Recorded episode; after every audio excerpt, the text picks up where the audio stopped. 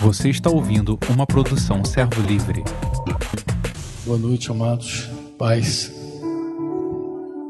Muito bom estar com vocês, né? Embora alguns já me suportaram aí já de manhã, né, Bel?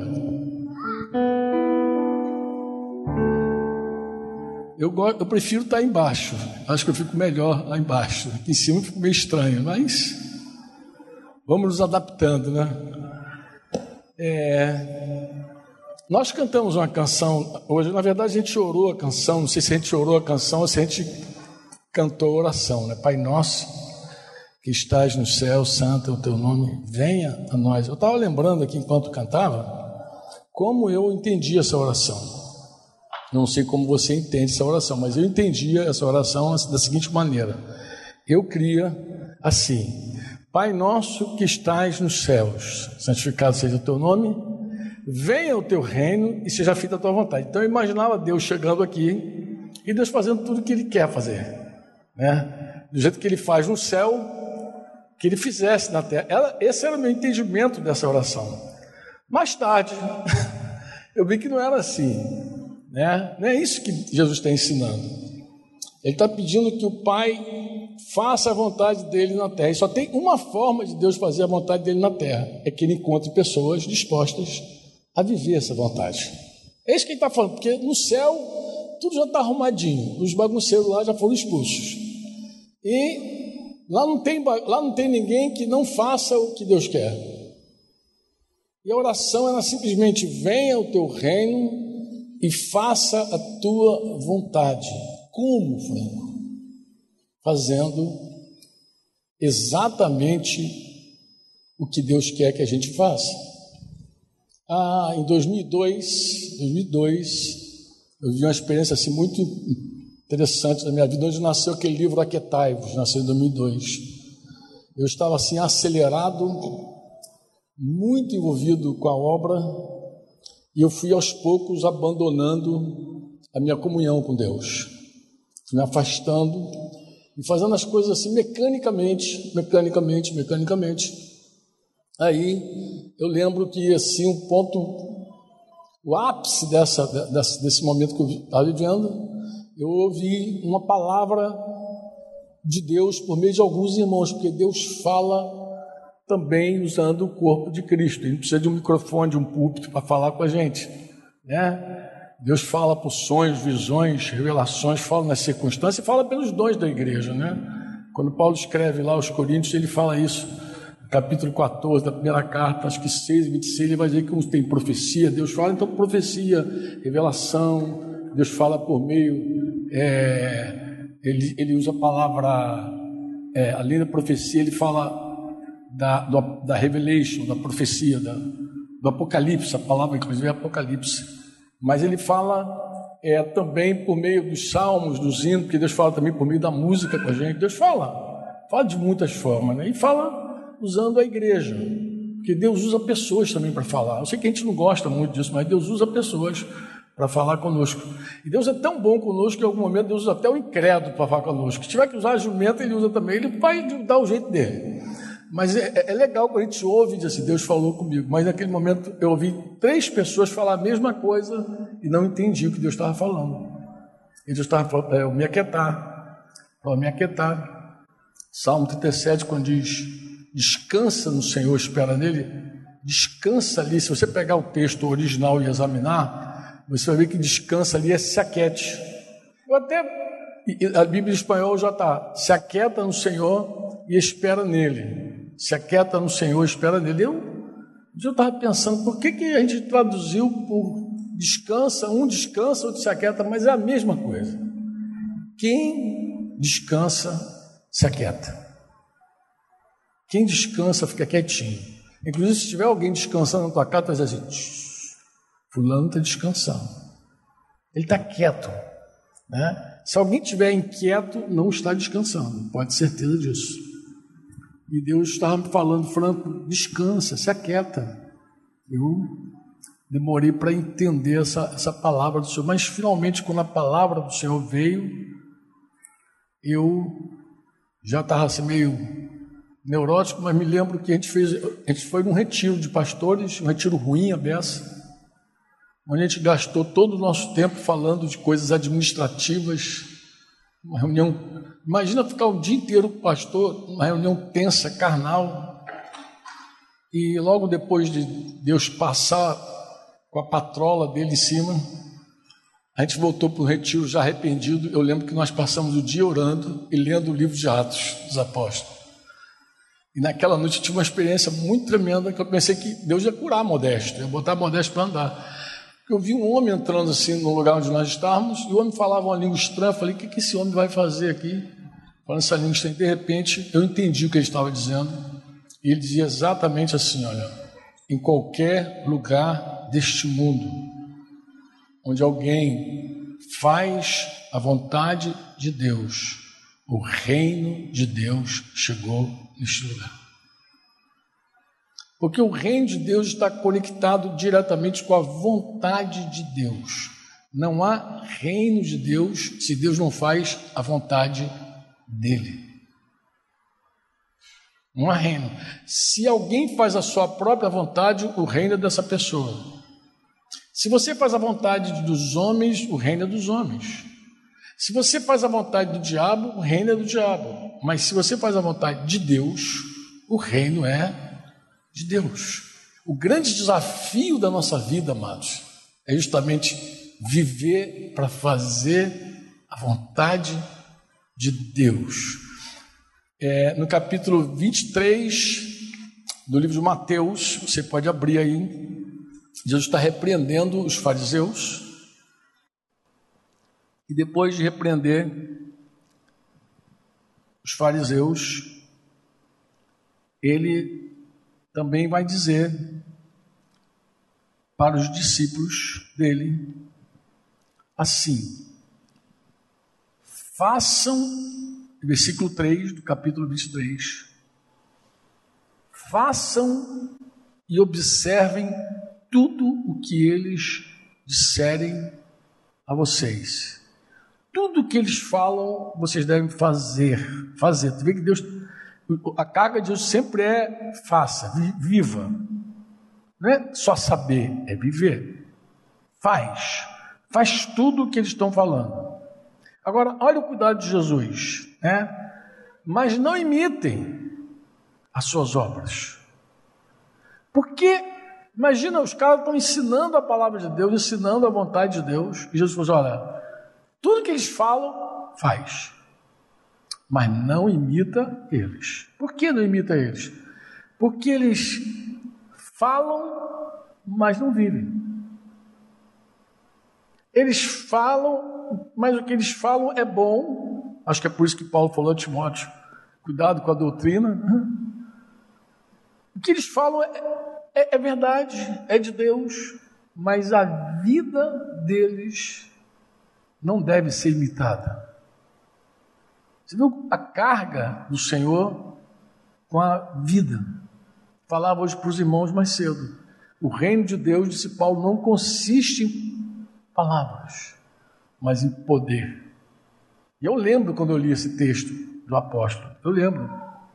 Uma vez que eu lia esse texto, eu pensava exatamente, exatamente no fato de que o poder eram aqueles sinais, aquelas maravilhas. Inclusive, eu esperava isso tremendamente. Eu esperava que o reino de Deus se manifestasse entre nós com sinais, prodígios. Eu sempre amei os sinais, sempre amei os prodígios. Eu sempre quis ver a vontade de Deus também se cumprindo, o reino de Deus chegando dessa forma na vida das pessoas. Eu sempre quis e sempre criei que deveria ser assim. Eu sempre criei que deveria ser assim. Né? Paulo, 1 Coríntios 4, 20, ele vai dizer: o reino de Deus consiste não em palavras, mas em poder. Então eu pensava, tem que ter poder, e poder dos bons. Mas com o passar do tempo e a, nesse relacionamento, porque é assim, irmãos, a vida eterna, segundo Jesus, João 17, na oração dele, a vida eterna é conhecer a Deus. Eu falava agora com a irmã Eli antes de vir para cá. A vida eterna, disse Jesus, é que te conheçam. Oh, Pai, como o único Deus verdadeiro. Então, a vida eterna é uma jornada de conhecimento. Eu preciso conhecer o Senhor. Eu preciso, você precisa conhecer o Senhor. Ao Pai e ao Filho, disse Jesus, aquele que você que tu enviaste, pelo poder do Espírito, porque ninguém conhece o Pai e o Filho se não for pelo poder do Espírito Santo. Se alguém começar a perder a comunhão com o Espírito Santo, o teu conhecimento do Pai e do Filho desaparece. Daqui a pouco você nega até, como eu já ouvi alguém que caminhou com o Senhor, agora ele nega. E eu falei para ele: você não tem. Eu entendo por que você nega o Senhor. Ah, por que, que, você, que eu nego? Porque você apagou o Espírito. A única pessoa que te dá conhecimento do Pai e do Filho é o Espírito Santo. Se o Espírito Santo não estiver na tua vida, você não, não sabe nada, você não tem nada. E é assim que funciona.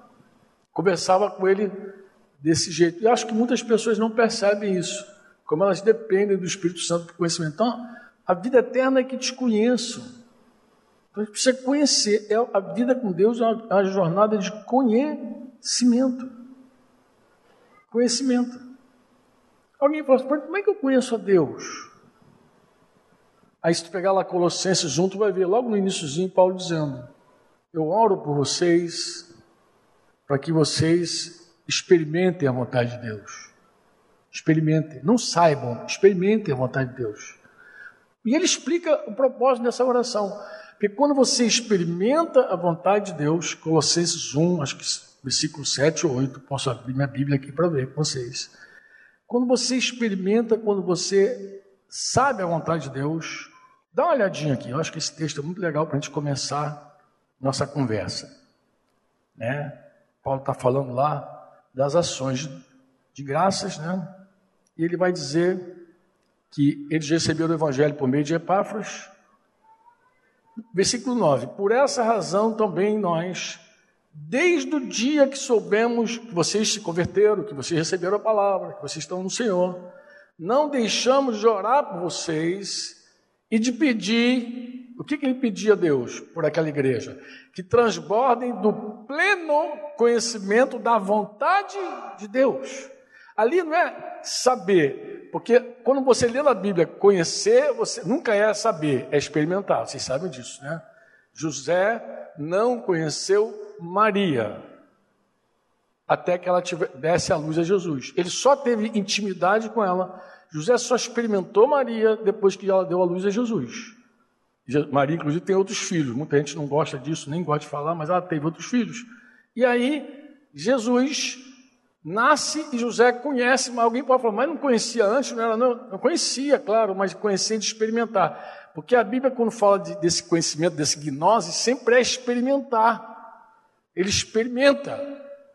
Então, o que, que Paulo pedia a Deus pela, pelos colossenses? Eu, eu oro por vocês para que vocês experimentem, para que vocês conheçam plenamente, nisso que ele está dizendo, né? Ele vai dizer: Eu quero que vocês conheçam a vontade de Deus toda a sabedoria entendimento espiritual. Quero que vocês experimentem a vontade de Deus. Essa é a minha oração. Experimente a vontade de Deus. Aí ele explica depois, dessa maneira, o versículo 10. Dessa maneira, vocês poderão viver como? Quando vocês experimentam a vontade de Deus. Do modo digno do Senhor. Que você pode viver de maneira indigna ou de maneira digna. Se você desenvolver uma vida teórica, evangélica, teórica, vai viver de uma maneira indigna. Você vai viver igual um incrédulo, igual um cara mundano, se dizendo crente, aleluia, glória a Deus. Mas isso não glorifica a Deus. Mas você também pode viver da maneira digna do Senhor. A pessoa olha para a tua vida e sabe que você tem um rei, que você participa de um reino diferente, que a tua vida é diferente, que você é uma luz nas trevas, que você é uma pessoa diferente, você é de estranho, você não é daqui. Então ele vai dizer: você pode viver da maneira digna do Senhor, você vai viver para o inteiro agrado de Deus. Por que é importante essa oração, Franco? Porque um pastor, o que é pastor, irmão? Pastor é o cara que fica terno, gravata, púlpito, pregando. Não, irmão, pastor, pastora. Né? Falei hoje cedo que eu não gosto de título, né? Alguém me perguntou numa dessas lives, falou, Franco, você, como é que vocês enxergam a pastora? Tem pastora no meio de vocês? Eu falei, Ih, mas tem muita. Só não tem título. A gente não precisa disso aí. A gente não precisa de título. Porque pastorear é guiar alguém na vontade de Deus. É levar aquela pessoa a agradar a Deus. Você que discipula alguém, você é um pastor. Você que é um pai que tem filhos, você que cuida da tua esposa, você é um pastor. Você, o teu trabalho é o quê? É orientar essa pessoa, guiar essa pessoa com exemplo, com vida, com palavra, com conselho, a agradar a Deus em tudo. Alguém pergunta, mas como é que eu agrado a Deus em tudo? De duas formas. Você agrada a Deus fazendo o que Deus ama e agrada a Deus não fazendo o que Ele odeia. Então, o discipulado, o pastoreio é basicamente comunicar àquela pessoa, mostrar para aquela pessoa o que Deus ama e o que Deus odeia. E como é que alguém faz o que Deus manda? Que ele ama. Jesus já falou. Aquele que tem os meus mandamentos e os guarda, esse é o que me ama. O cara, quando se aplica a viver o mandamento do Senhor, ele está dizendo: Eu te amo, eu te amo, eu te amo. Sem música, sem violão, sem guitarra, ele está dizendo: Eu te amo, porque eu quero fazer a tua vontade. Eu quero te agradar, eu quero, eu quero fazer o que tu amas, quero fazer o que tu queres de mim. Mas você não tem na vida só amor, você tem uma coisa chamada também santo temor. E o temor te freia. Por que, que o amor te leva a fazer a vontade de Deus? O temor diz assim: não faz o que está errado. O temor te freia. O temor te desvia do caminho ruim. Eu conheço um crente sem temor quando o cara vive de qualquer jeito. E desagrada a Deus conscientemente. Vai, vai, fazer. Até a vara pegar o neném. Quando a vara pegar o neném, aí planta um temor santo nele. Quando planta, ele já, ele já fica. Não, ele pensa duas vezes antes de fazer a coisa errada, né? Então, esse temor é, faz parte também da vida. E no discipulado, no pastoreio, também a gente corrige os irmãos, para que eles temam o Senhor. Ó, vou te corrigir para você não colher algo pior lá adiante. Então, a gente anda um caminho, isso é pastorear, é levar a pessoa a agradar a Deus. E Paulo está dizendo: se você fizer a vontade de Deus, é isso que ele está dizendo.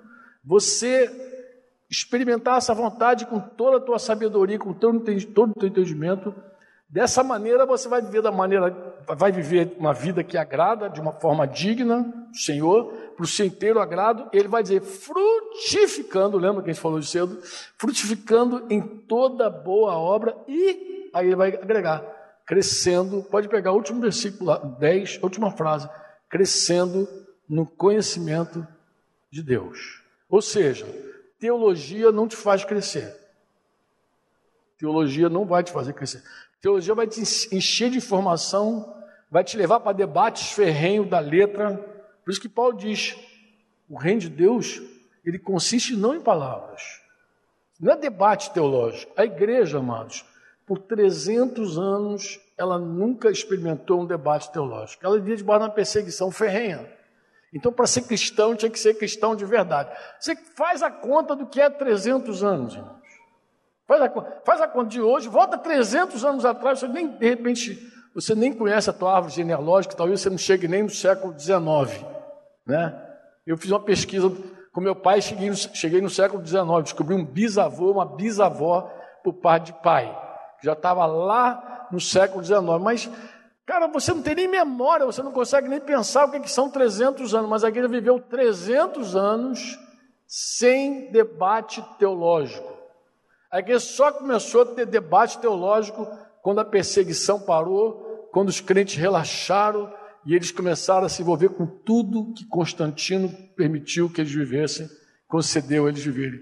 Então eles foram para a, a, a era de ouro, entre aspas, da igreja. E ali, nessa era de ouro da igreja, as pessoas pararam de pregar o evangelho do reino, para, voltaram para o Velho Testamento, começaram a. Porque o, o que Constantino propunha para a igreja era totalmente contrário ao reino de Deus. Não tinha nenhuma. Como eu falei, o reino de Deus ele esmiuça os reinos. Não tem liga, não tem unidade. Você não consegue unir o reino de Deus com qualquer coisa que você vê por aí, com nenhum reino desse mundo. Nenhum país desse mundo tem liga com o reino de Deus. Porque o reino de Deus tem seus próprios valores. O reino de Deus tem seus próprios valores seus mandamentos, seus ensinos, embora a maioria não quer saber dos mandamentos. As pessoas não querem saber, as pessoas não querem saber de verdade fazer a vontade de Deus, quer que Deus venha e faça tudo por elas. Por isso que é, muita gente ora, vem o teu reino, seja feito a vontade, mas se Jesus chegar aqui, fizer a vontade dele, eu vou me dar bem. Mano, não é isso. É, venha o teu reino e que o Senhor encontre aqui alguém disposto a conhecê-lo. Como? Fazendo a vontade dele, experimentando a vontade dele. É isso que está falando. O reino é para ser experimentado, vivido.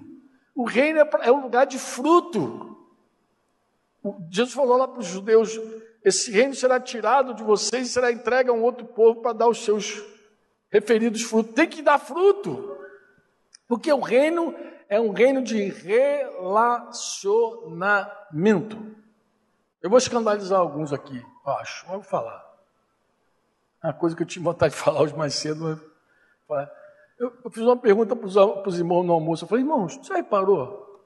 A gente voltou, a gente voltou inflamado falando de história. Acho que foi o Rony que me provocou lá. Ele falou, pô, Franco, esse negócio, vamos falar, não dá para fazer uma reunião aí, não? Mesmo que seja aí de forma remota, juntar um monte de híbrida. Híbrida que eu entendi era presencial e transmitida, né? E começou a me provocar e eu comecei a conversar com os irmãos num dado momento, a gente falando sobre a história da igreja, como é que a igreja chegou onde ela chegou, porque a minha crise é a seguinte: Jesus, lá no capítulo 24 de Mateus, no sermão profético, ele vai dizer que o evangelho do reino, este evangelho do reino será pregado, então virá o fim. Então, um dos grandes sinais da volta de Jesus é o evangelho do reino sendo pregado em todo mundo. E eu dizia, meu Deus, eu sei que tu vai fazer isso. Eu creio. Mas como? Porque a tua igreja está tão longe do teu evangelho. Ela, ela aceita qualquer evangelho, menos do reino de Deus. Porque o evangelho do reino é quase um escândalo para muita gente. E eu falava hoje com os, com os irmãos, é simples, ah, como assim que está falando? É verdade, amado. Olha os ensinos de Jesus. Olha os ensinos de Jesus falando sobre honestidade. Olha, olha Jesus falando, seja o teu sim, sim, o teu não, não. Por que, que as pessoas juravam nos dias de Jesus, depois começaram a jurar, depois no tempo de Constantino também, da igreja, quando ela ganhou aquela, aquele nome de católica? Ela também começou os juramentos, voltaram todos os juramentos, porque as pessoas não, não, não confiavam mais umas nas outras. Tinha que jurar. Jurar é quando você não tem palavra. Aí você jura, promete, planta bananeira. Você não tem palavra, você não tem palavra. Nós vivemos num tempo onde as pessoas não têm palavra. O teu sim não é sim, o teu não não é não. Como é que você sabe disso, Franco? Olha a estatística dos divórcios entre evangélicos. Olha, pô. O que, que o cara prometeu lá para a esposa? O que, que a esposa prometeu para ele? Qual, qual era o pacto, a aliança que eles fizeram? Ser fiel um ao outro até onde? Até onde? Até a morte. Seja o teu sim, sim, e o teu não, não, que passar disso procede do maligno, toda palavra frívola que o homem disser, Jesus falou, dará conta no dia do juízo. Quem é que ouve isso? Quem é que aceita uma conversa dessa? É só você ver, pô. Você vê as causas dos divórcios, as coisas absurdas, absegue e abmuda. Ouvi agora uma história, não sei, não me lembro agora quem me contou, de um médico oncologista, parece que é crente, descobriu que a mulher está com câncer e pediu divórcio. Por quê? Ah, eu já trabalho com isso, cuidando de gente e tal, eu não vou suportar, não vou aguentar cuidar dessa mulher. E o que, que você falou no dia do teu casamento? Eu vou, dizer, eu vou lembrar para você, na doença e na saúde. Então as pessoas não têm palavra, não tem palavra. E mesmo que jura, não cumpre. E se jurar e assinar, depois entra uma lei lá, 6.515, e anula a lei, pô. É esse o mundo que a gente vive. E a igreja está mergulhada nisso. Não é o evangelho do reino que a igreja prega e vive. Não é, amados.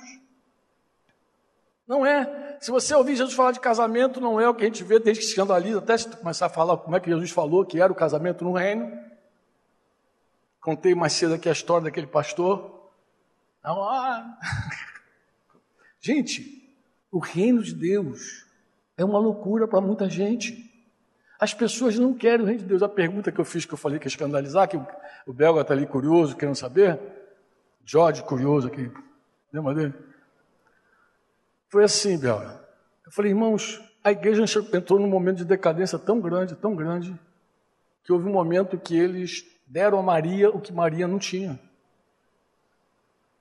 Deram um título no concílio de Éfeso a Maria de Mãe de Deus.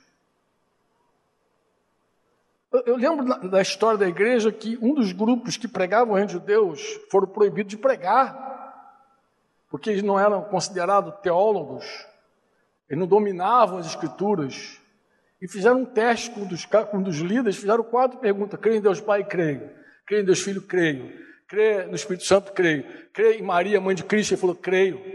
E aí reprovaram ele, riram, zombaram dele, porque não era mais Maria, mãe de Cristo, era Maria, mãe de Deus. E os caras, eles só conheciam as escrituras, eles não conheciam os dogmas, os títulos, eles só conheciam a escritura, reprovaram. Isso com zombaria e tudo mais. Eu, a pergunta que eu fiz foi a seguinte: por que, que a igreja adora Maria? Por que, que a igreja católica abraçou essa adoração? Tão abundantemente. Por que, que entraram nessa idolatria tão forte? Eu vou te explicar a minha teoria. Eu falei, vou falar da minha teoria. É assim, pense em Maria. Maria é uma figura singular. Ela não expressa em nenhum momento julgamento. Você pensa em Maria julgando alguém? Maria irada, nem pensar, Maria irada não tem.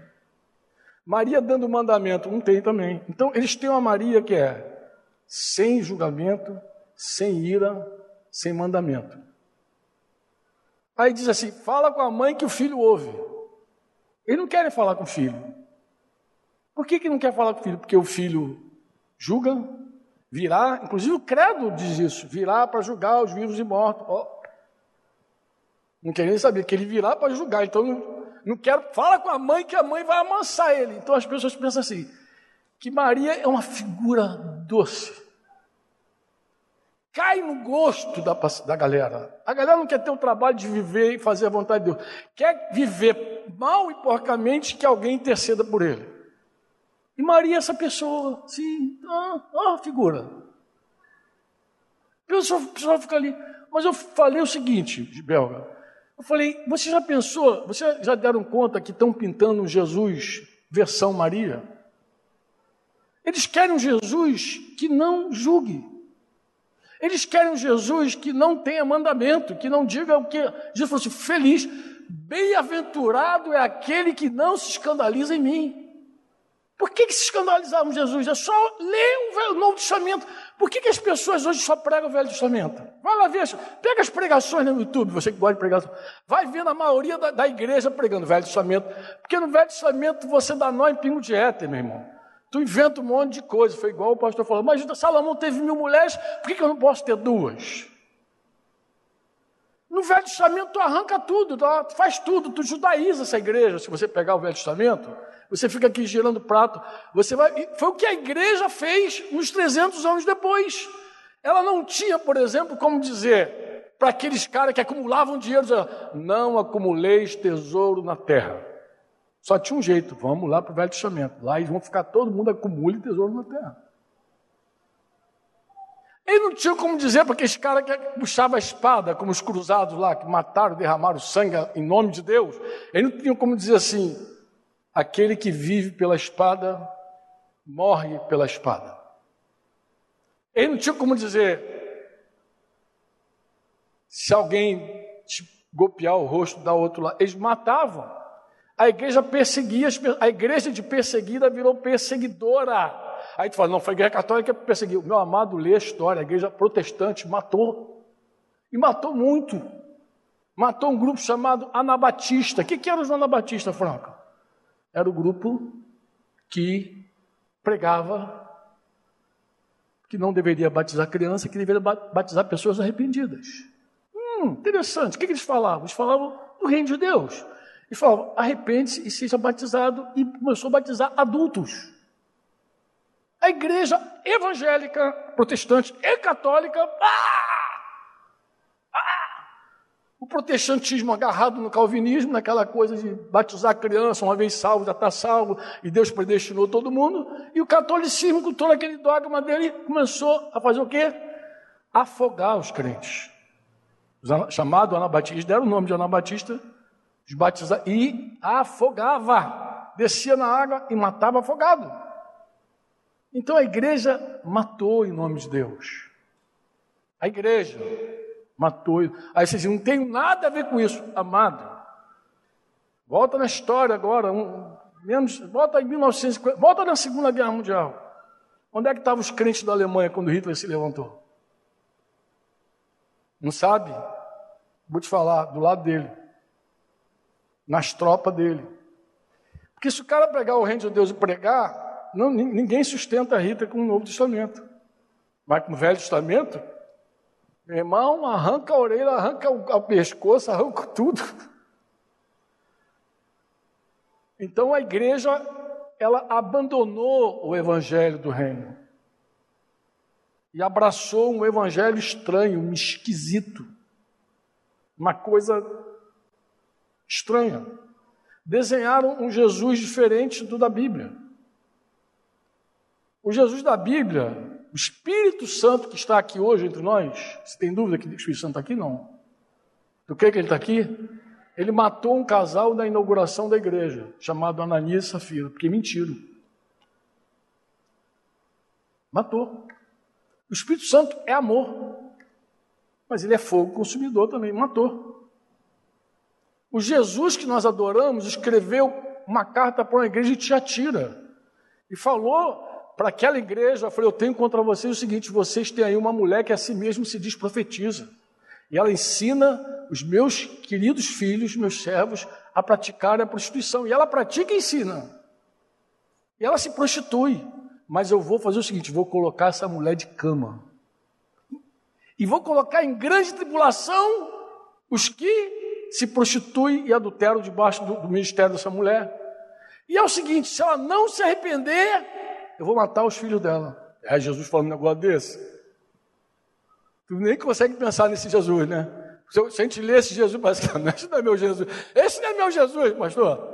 Meu Jesus não é esse. Mas tem gente que quer um Jesus tão Maria, tão Maria, que ele quer que Jesus seja diferente do Deus do Velho Testamento. Ah, aquele é um, meu Jesus é outro. Mas por que, que você quer esse Jesus? Eu vou falar por quê. Porque você quer alguém que não te julgue, alguém que não diga o que você tem que fazer. Você quer alguém que não te discipline, que não te corrija. É por isso que você quer essa figura vou dizer assim, é um bezerro de ouro. Isso não é Jesus. Esse Deus que você adora, se você adora esse tipo de Deus que não, não tem ação nenhuma na sua vida, que não tem vontade para que você viva, não é o Deus, o nosso Deus, Deus do Novo Testamento. Não é. Não é o Jesus que nasceu da Virgem Maria, que viveu uma vida sem pecado. Não é o Jesus que morreu e ao terceiro dia ressuscitou, foi feito Senhor e todo joelho vai se dobrar diante dele, toda a língua vai confessar que ele é o Senhor para a glória de Deus Pai, e ele volta sim, volta em breve para julgar vivos e mortos. Esse Jesus, esse Jesus que eu estou falando, é o Jesus que falou: Venha o teu reino e seja feita a tua vontade. Os discípulos pediram a ele: Ensina-nos a orar. Ele falou: Vou ensinar você orar. Pai nosso que está no céu santificado. Vem o teu reino, faz a tua vontade. Seja feita a tua vontade. Jesus não queria que nós tivéssemos uma vida teórica, teológica. Ele não esperava isso da sua igreja. Ele esperava uma vida de fruto. Ele falou: Eu sou a videira verdadeira. João 15 lá, lembra? Todo ramo que está em mim, esse dá fruto. Eu expliquei para vocês hoje cedo para os irmãos o que, que fruto. Mas que fruto é esse, frango? As pessoas sempre perguntam sobre fruto. Eu cheguei a uma conclusão sobre o fruto. Eu falei, vou falar o que eu creio do fruto, o que eu vejo na Bíblia. Porque, em geral, as pessoas brigam por causa do fruto. Tem gente que acha que fruto é ganhar gente. Tem gente que acha que fruto é ter uma vida santa. Então, as pessoas, em geral, ficam nesses dois extremos. Mas eu falo, você olhando para as Escrituras, eu poderia citar alguns textos para você, você vai lembrar. Em primeiro lugar, pensa assim: Jesus fez uma obra tremenda que nenhum homem seria capaz de fazer, mas ele fez como homem. Foi obediente ao Pai até a morte, morte de cruz, e nós chamamos de redenção, obra do Calvário, dá o nome que você quiser, mas ele nos comprou com o sangue dele, morrendo, martirizado numa cruz. Ele se entregou pelos nossos pecados, quantos pode dizer amém? Ele te fez livre, ele te comprou com o sangue dele, ele te regenerou. E não apenas te fez livre, ele te fez amigo de Deus. Ele te abençoou, diz a Bíblia. Ele se fez maldito, Gálatas 3, para que você fosse abençoado. E Efésios 1 vai dizer que você foi abençoado com toda a sorte de bênçãos espirituais nas regiões celestes.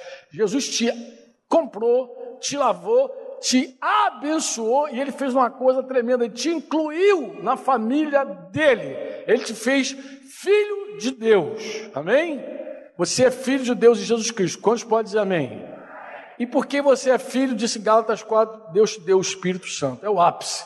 Deus te deu o poder dos poderes. Já cantava uma canção antiga. Dentro de mim habita o poder dos poderes. Lembra? Poderoso e soberano, ou soberano e poderoso de todo o universo. Jesus te deu o Espírito Santo. Jesus não espera menos que uma vida santa. Porque ele te deu o Espírito Santo. Ele te concedeu isso te fazendo filho. Você pode dizer amém ou não amém. E você então, agora que nasceu de novo, recebeu o poder do Espírito Santo de Deus, você está na família de Deus, você inclusive ganhou uma família chamada igreja. Você tem irmãos de tudo que é lugar, em tudo que é cara, você nem imagina como você tem irmão. E você nem precisa fazer nada místico, porque quando você viaja, sai daqui dessa cidade, ou desse estado, ou desse país, ou desse Brasil, vai embora, você vai encontrar irmãos e você vai dizer: Meu Deus, como é que eu sei que você é meu irmão? É um negócio sobrenatural. Você ganhou também uma família. Essa obra Deus fez por você. Você crê nisso ou não? Quantos creem? Mas se Ele fez por você, por mim, tem que ser visto em nós. Não dá para você dizer assim, eu sou livre do pecado porque Jesus me resgatou, me tirou do, do império das trevas, me transportou para o reino dele, do seu filho amado, e eu sou livre do pecado. E quando é que as pessoas te veem livre do pecado? Eu vou te falar o que é fruto. Fruto é quando você começa a mostrar que você é livre do pecado, que você foi regenerado. Fruto é, é revelar, é manifestar o que Jesus fez por nós precisa ser visto em nós. E não apenas isso. Entre nós também. Tem que ser visto entre nós. Como assim, Franco? Olha, amado, se Deus derramou amor no meu coração, no teu coração, em nossos corações, Romanos 5,5. Se o Deus derramou amor em nós, e eu expliquei também, amor aqui não é sentimento. O Espírito Santo, como eu falei, não tem nada a ver com sentimento, emoções. O amor de Deus é, é aquele poder de entregar a vida por outro. É, é, é, o poder de você se consagrar por outro. Marido, ame tua esposa. Como?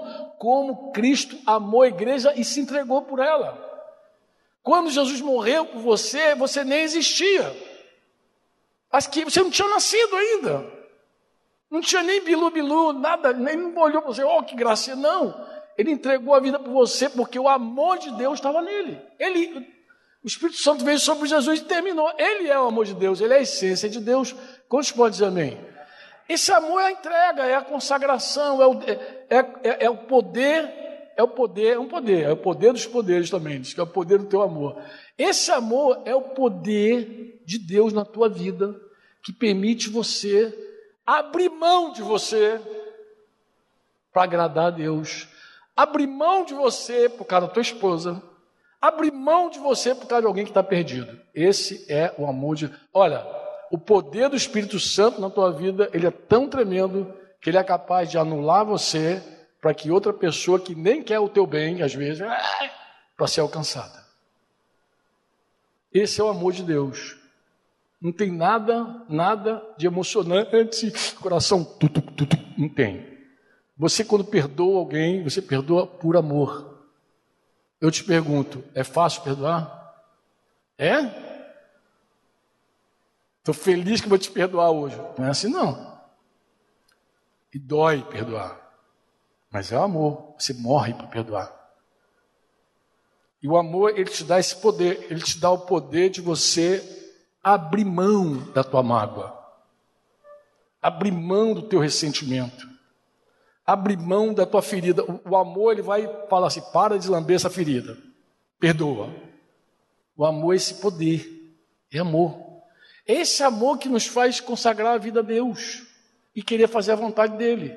Aquele que tem os meus mandamentos e os guarda, esse é o que me ama. Esse amor.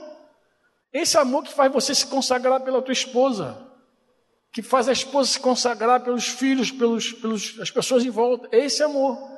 Esse amor, quando dirigido a Deus, nos conforma com Jesus. Quando ele é dirigido à igreja, produz unidade. É um poder tremendo. É o poder dos poderes. E quando você dirige para fora, produz quantidade. É o fruto. Esse é o fruto. É o fruto quando você se torna mais santo, mais maduro, desenvolve, né, aperfeiçoa a tua santidade, desenvolve a tua salvação. Amém? Com temor, então você vai desenvolver. É o fruto, vai manifestando isso para as pessoas. As pessoas vão vendo, oh, que pessoa espiritual, que pessoa santa, que pessoa maravilhosa. Porque, claro, você não é maravilhoso, você para de pensar que você era maravilhoso. Deus escolheu as piores coisas do mundo e você está na lista, tá? Escolheu os que não são, os fracos, os tolos, você só está aqui por causa disso. A maioria é assim, disse Paulo. Então não se iluda. Mas esse poder de Deus, esse espírito de amor em você, ele é capaz de levar você a renunciar você por outro, a dar. Alguém gosta de dar? Ninguém gosta de dar. É história que. Não, não gosto. O poder de Deus na tua vida pode levar você a dar com alegria. É, é amor. É amor. Isso é fruto. O reino de Deus é um lugar de frutificar. Nós precisamos frutificar. Você diz amém ou não amém? Eu vou terminar aqui meu assunto, mas eu quero deixar aqui plantado no teu coração, que nem hoje mais, mais cedo. É aqui mesmo que eu vou ficar. Não, deixa eu abrir mais não, hein? Vou fechar.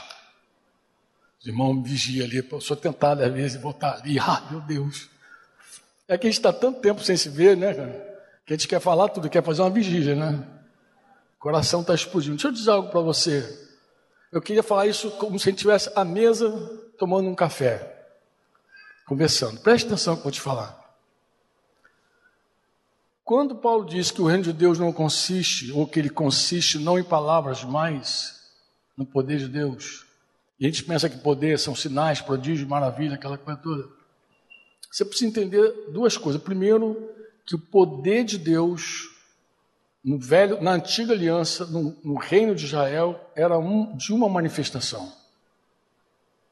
E o poder de Deus no meio da igreja é de outra manifestação. São manifestações distintas. Porque o reino de Israel tinha bênçãos terrenas, maldições terrenas. E o reino de Deus tem bênçãos espirituais, celestiais, eternas, futuras, não dá nem para medir. Não dá para medir. Porque o maior homem nascido de mulher daquela dispensação passada foi João Batista, porque ele foi cheio do Espírito Santo desde o ventre. E o menor do reino de Deus, o menorzinho do reino de Deus é maior que João Batista, disse Jesus. Então não dá para comparar.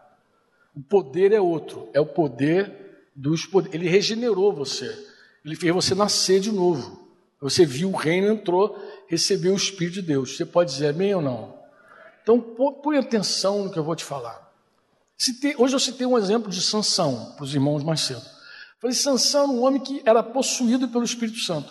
Quando o Espírito Santo vinha sobre Sansão, ele quebrava os filisteus todos, rasgou o leão no meio, era um homem forte. Ninguém discute, é sobrenatural. Eu gosto de Sansão porque Sansão é aquela figura. Isso é que é poder, meu irmão, é sobrenatural. Rasgava na unha. Ninguém consegue pensar num homem tão forte. Mas era um homem tão forte, por um lado, mas tão fraco, por outro lado. Por exemplo, você olha a vida de Sansão, você olha, meu Deus, ele era fraquinho com as mulheres, né? Era. Mas por quê? Porque ele também era sujeito ao pecado. O Senhor dele ainda era o pecado.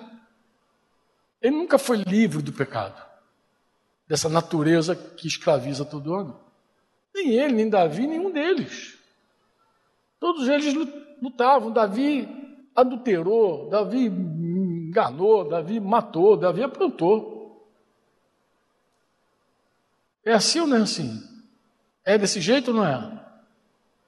Mas o poder de Deus vinha sobre Davi. Davi, no poder do Espírito de Deus, na unção de Deus, ele matou um gigante. Ele tangia a harpa, os demônios saíram.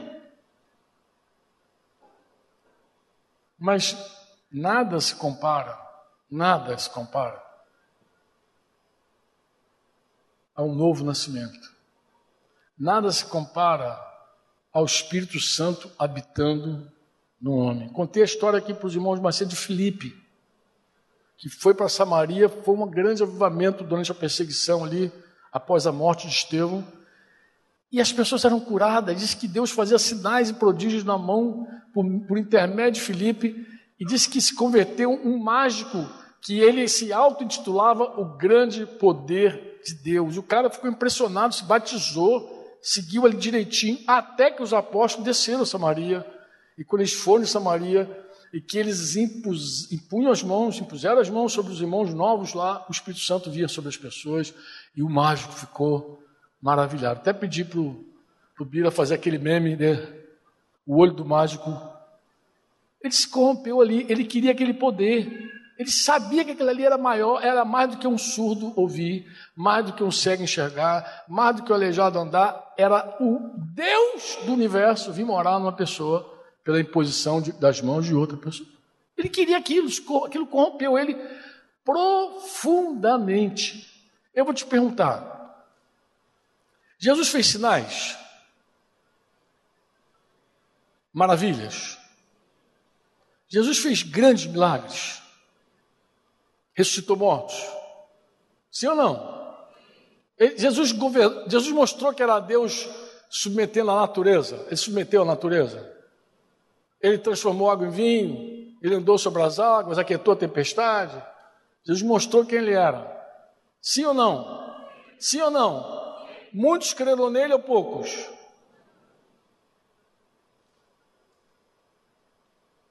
Jesus, numa ocasião, ele limpou dez leprosos. Dez, numa tacada só. Quantos voltaram para adorá-lo? Voltou o dízimo só. Só o dízimo, só 10%. Só um cara voltou. Ele falou, mas não tinha. Cadê os outros? Desculpa aí de vocês. Não vem dizer que. Leia a Bíblia. Jesus falou assim: ai de vocês a geração de vocês vai ser julgada por uma geração passada. Ele falou: olha, no dia do juízo, Nínive vai se levantar, no dia do juízo, vai, vai condenar vocês todos. Mas por quê? Porque Nínive, vocês lembram a história do profeta Jonas. Jonas queria ir para Nínive? Queria? Amorosamente disse: Eis-me aqui, eu livre estou, teu dispor. Foi assim que foi? Eu vou para longe. Deus falou: vai para Nínive, eu vou para Tarso, vou embora. Não queria ir para Nínive. Você viu, lembra da pregação de Jonas, como foi? Eu vou te contar como é que foi, vou lembrar você. Jonas, a pregação de Jonas é uma pregação de juízo. Daqui a 40 dias Deus vai destruir tudo isso aqui. Ele falou: arrependei-vos. Ele falou: vocês têm uma chance. O que, que ele falou? Nada, ele só falou: vai morrer todo mundo daqui a 40 dias. Ó, oh, Deus está até aqui com vocês. Acabou. Acabou, geral. Tchau. Três dias passou. Ele foi falar com as autoridades, falou com ninguém, passou na feira de Cabo Frio, pregou. E era uma, uma cidade com a população parecida. Ficou esperando Deus queimar todo mundo. Quando ele viu que o fogo não caiu, o que, que ele fez? Ficou irado, quis morrer, porque a ira também faz a pessoa querer suicidar. Ah, eu morrer. Esse homem pregou sem amor, sem fogo, sem calor, uma palavra de juízo e disse que todos se renderam àquela palavra. Todos se converteram, do maior ao menor. Jesus falou: no dia do juízo, toda aquela galera vai levantar e vai condenar vocês todos porque vocês viram sinais, prodígios, milagres, maravilhas. Vocês, tá, vocês viram alguém que é muito maior que Jonas. Foi assim ou não foi assim? Foi assim ou não foi, amado? Apesar dos muitos milagres, o povo ouvia, queria, seguia Jesus por causa do pão, mas não queria o pão, o pão que não perece, o povo não queria. Fazer a vontade de Deus, nem pensar. E a Deus também não queremos.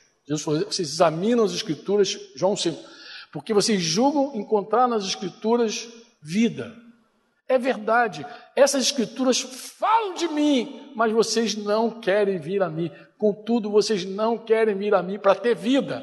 Então eles liam a Escritura, tinham contato com a teologia, com a palavra, mas com Deus, não. E a Jesus nem pensar. Eles queriam outro reino, não o reino de Deus. É assim ou não é assim, amado? Tristemente é assim. Ai de ti, Corazim, ai de ti, Betsaida. Jesus falou: se eu tivesse feito, olha, não precisasse ser todos os milagres, não, uma parte dos milagres que foram feitos entre vocês, em Sodoma e Gomorra, Sodoma e Gomorra não teria sido destruído. Foi assim ou não foi assim? Foi ou não foi, amado? Foi. Agora, coloca para mim aí, oração, na oração de Jesus, João 17, versículo 21. Coloca aí para a gente ler. Vou terminar aqui. Eu falei que ia terminar, não. Na oração de Jesus, ele diz assim: a fim de que todos sejam um. E como és tu, ó Pai, em mim, e eu em ti, sejam o quê? Eles sejam em para quê? Para quê? Para quê? Eu vou te falar para você. Maior do que sinais, prodígios, maravilha é um povo que se ama. É uma igreja que se ama, que cuida uns dos outros, bem vinculada, que gente que se consagra uns pelos outros, gente que dá a vida uns pelos outros. Essa unidade é o poder dos poderes. Porque Jesus está falando que o mundo crerá quando vê a igreja uma. Você já reparou que muita gente se converte em retiro? É quase, é um negócio impressionante. Tu leva um cara incrédulo para um retiro de carnaval, quatro dias lá, no terceiro ele já está de... Ah! no quarto ele não quer ir embora. Às vezes a gente até batiza no retiro. O cara chega lá incrédulo, sai batizado. Por quê? Que, que tocou aquela pessoa estar no meio de tanta gente como nós? Para nós é tão comum ser igreja. Para o mundo, não. O mundo entra no nosso meio, é inevitável que ele compare a nossa alegria com a alegria que ele vê lá fora. Poxa, pessoal diferente. Nossa forma de ser, nosso cuidado uns com os outros. Esse amor, eu vou dizer de novo, é o maior poder que pode haver na terra. É quando gente ama uns aos outros, tem unidade poderosa, como o Pai, o Filho tem uma unidade verdadeira que não aceita divisão, que não aceita facção. Esse amor é o testemunho maior para qualquer incrédulo. É possível que alguém veja uma pessoa receber o milagre e não se entregue a Jesus. Mas o poder que abala ele é o poder do amor de Deus. Ele não concebe que uma pessoa seja transformada por dentro. Ele não concebe. Ele até concebe um corpo ser restaurado por fora, mas ele não concebe um coração ser mudado por dentro. Ele não tem essa concepção.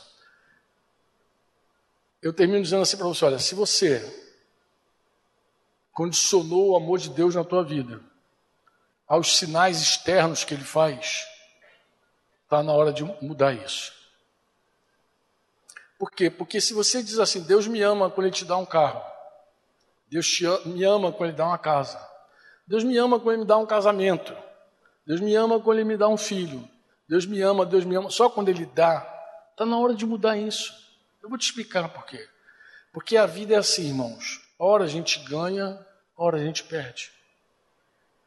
Num momento a gente pode ter muito e no outro momento a gente pode ter pouco. No momento a gente pode estar sendo honrado, aplaudido, no outro momento a gente pode estar sendo vaiado, levando tomatada e ovo podre. A vida é assim. Mas quando Deus muda dentro de nós o que somos, não há como o diabo chegar perto de você e dizer Deus não existe. O diabo não vai, nunca vai poder falar isso para você, porque você mais do que ninguém sabe o que, que Deus fez na tua vida, no teu coração. As circunstâncias de fora mudam. Os ventos batem e sopram e entorta tudo e você vai vendo altos e baixos, luz e trevas. Você vai vendo pessoas que você amava se apagarem e ir embora, porque essa luz desses homens, por melhor que seja, apaga. Mas você é transformado de glória em glória dentro. Dentro de você, não há como alguém dizer para você: ah, Deus não existe. Deus não te ama. Como não me ama? O que ele fez em mim? Eu sei o que ele fez em mim. Eu me conheço, gente. Eu, eu não posso falar do fulano, do Beltrano, mas eu sei, eu, sei de mim. Eu sei do poço que eu saí, do buraco onde eu estava. Eu sei da minha condição e olha o que, que Deus fez em mim. Ele segue fazendo em você. E o que ele faz em você tem valor eterno. Não é nada que fica aqui na terra. Porque se ele te der uma casa, fica aqui, carro fica aqui. Na verdade, você pode até ter um carro que não foi Deus que te deu, foi teu braço que te deu, tua obstinação que te deu. Mas quando Deus faz algo dentro de você, é tremendo. E esse dentro de você permite você amar a Deus, permite você amar as pessoas menos prováveis. Esse amor dentro de você te constrange. Você às vezes quer se rebelar, mas esse amor te aplaca. E diz: não vai por aí. Esse amor é tão tremendo que quando você erra, ele te, ele te consegue te, te levar por uma tristeza que produz metanoia, arrependimento. Não é a tristeza do mundo, porque a tristeza do mundo te mata, te oprime. A tristeza do mundo te leva para o suicídio. A tristeza de Deus produz metanoia, mudança de atitude. É o que está escrito. Porque Ele está em você. Jesus fez o que era mais improvável, mais, não passou nunca na cabeça de ninguém um negócio desse. Ele preparou morada no teu coração. Ele falou: o reino de Deus está em vocês. Está em vocês. É aí dentro. É aí que dentro que acontece um relacionamento, uma conversa. É aí dentro. É aqui dentro que tem fogo para levar você a fazer a vontade de Deus. É aqui dentro, irmãos, que permite a gente ser um. E quando a gente é um, o mundo crê. O mundo pode explicar um aleijado se levantando. Eu contei hoje para vocês que eu vi uma mulher se levantar numa reunião assim pública. Se levantou de uma cadeira de rodas, assim, toda doente, toda atrofiada. Eu pensei, vai ser uma santa essa mulher. Essa mulher nem se converteu. Não sei se ela se converteu no dia de hoje. Não sei. Porque ela, a pessoa que levou ela para aquela reunião era cristão. Ela tinha família convertida. Aquela mulher não se entregou a Jesus. Outro dia ela me achou na internet e me mandou uma mensagem. Ela não se entregou, me lembrei dela. Ela falou: Você não se entregou a Jesus? Será que ela não se entregou a Jesus ainda? Pela conversa religiosa, mas parece que não. Eu vi um homem, e foi muito interessante, porque esse dia eu estava com um médico, um irmão médico do lado, cirurgião, proctologista, cirurgião geral, ele estava comigo, todo animado. E o Espírito Santo moveu tão poderosamente. O homem estava acamado, inchado, sei lá, duas vezes o tamanho dele, assim, inchado, doente, levantava. E o Espírito Santo veio sobre nós e tocou me encheu de fé. E eu falei, levanta. E o médico, não. Eu falei, então tu sai. Porque esse cara vai se levantar em nome de Jesus. E o cara se levantou. E ele derreteu assim na nossa frente. Assim. Esse meu irmão querido ficou maravilhado de ver. O cara derreteu, o cara saiu andando pela porta. Se converteu? Não. É um amigo do Evangelho. Se falar mal perto de crente, ele até bate. Mas ele não é convertido. Mas falando, por que, Franco? Porque Deus não salva por meio dos milagres. Ele escolheu salvar o mundo pela loucura. Na verdade, escolheu salvar os que creem, disse Paulo, pela loucura da pregação. O que salva é a mensagem. O que salva é você crer que Jesus Cristo está vivo, ressuscitou, crer com o teu coração e confessa com a tua boca que Ele é teu Senhor. O que salva é fé num Deus vivo. O que salva está dentro de você. É o teu coração dizendo, Ele vive, e tua boca confessando, Ele é meu Deus, Ele é meu Senhor. É isso que salva. Os milagres podem até ser explicados, até milagre falso, porque no meio da, desse negócio de falta de reino de Deus, tem gente produzindo milagre mentiroso. Eu vi recente agora uma denúncia de um, um grupo que fez vários milagres mentirosos, forjados. Uma revista americana denunciando vários, caras com prova, provando por A mais B, os sete um dos caras lá. Tem tudo no meio gospel. Mas ninguém pode questionar uma vida transformada. Você diz amém? Você diz amém? Se nós nos amarmos, o mundo vai crer. Se houver alguém aqui me ouvindo, aqui ou em casa, capaz de dar a vida a Deus por outra pessoa, o mundo vai crer. Ó, se você sair daqui hoje convencido de que precisa se consagrar a Deus por outro, eu vou dizer: hoje foi um dia especial para mim. Se você sair daqui convicto dizer assim, não, cara, eu não posso viver mais para mim mesmo, não dá como. Eu não vou mais viver para mim, eu vou viver para a glória de Deus, vou, vou agradar a Deus, eu vou fazer a vontade de Deus, eu vou me consagrar a Deus para que outros sejam alcançados. Eu vou dizer, estou pleno, estou feliz. Uma pessoa só, porque eu sei que isso vai fazer toda a diferença, não só na tua vida, na vida de várias pessoas que você nem conhece ainda. Hoje você sacrifica, amanhã você encontra as pessoas e diz: Eu te amo, e elas vão crer, porque você se entregou a Deus por elas. Quantos querem orar? Vamos ficar de pé em nome de Jesus. Vocês têm alguma canção que expressa essa oração de entrega?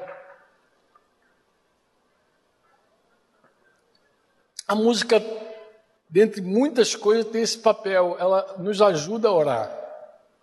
Às vezes a gente não tem nenhuma inspiração, assim, a gente não sabe nem como começar a orar. A gente começa a cantar, daqui a pouco ele está orando. É assim ou não é? E tem música que são orações maravilhosas. São, tem canções que são orações maravilhosas. Então eu, eu quero deixar você assim por conta de uma música que vai inspirar teu coração, que vai guiar você a orar. E você que está em casa também, queria que você orasse. Que Deus jogue luz no teu coração. Que você veja com os olhos de Deus. Que você viva para fazer a vontade de Deus. A minha oração por você é: eu vou tomar emprestada de Paulo. Que você, com todo entendimento e sabedoria, conheça a vontade de Deus. Experimente ela profundamente na tua vida. Seja qual for a vontade de Deus, que você esteja disposto a viver. Amém? e que o poder do Espírito Santo, Deus que está vivo, Ele está aqui entre nós, Ele está sobre você, Ele vai te encher e te capacitar para tudo que Ele tem. No nome de Jesus. Você ouviu uma produção Servo Livre.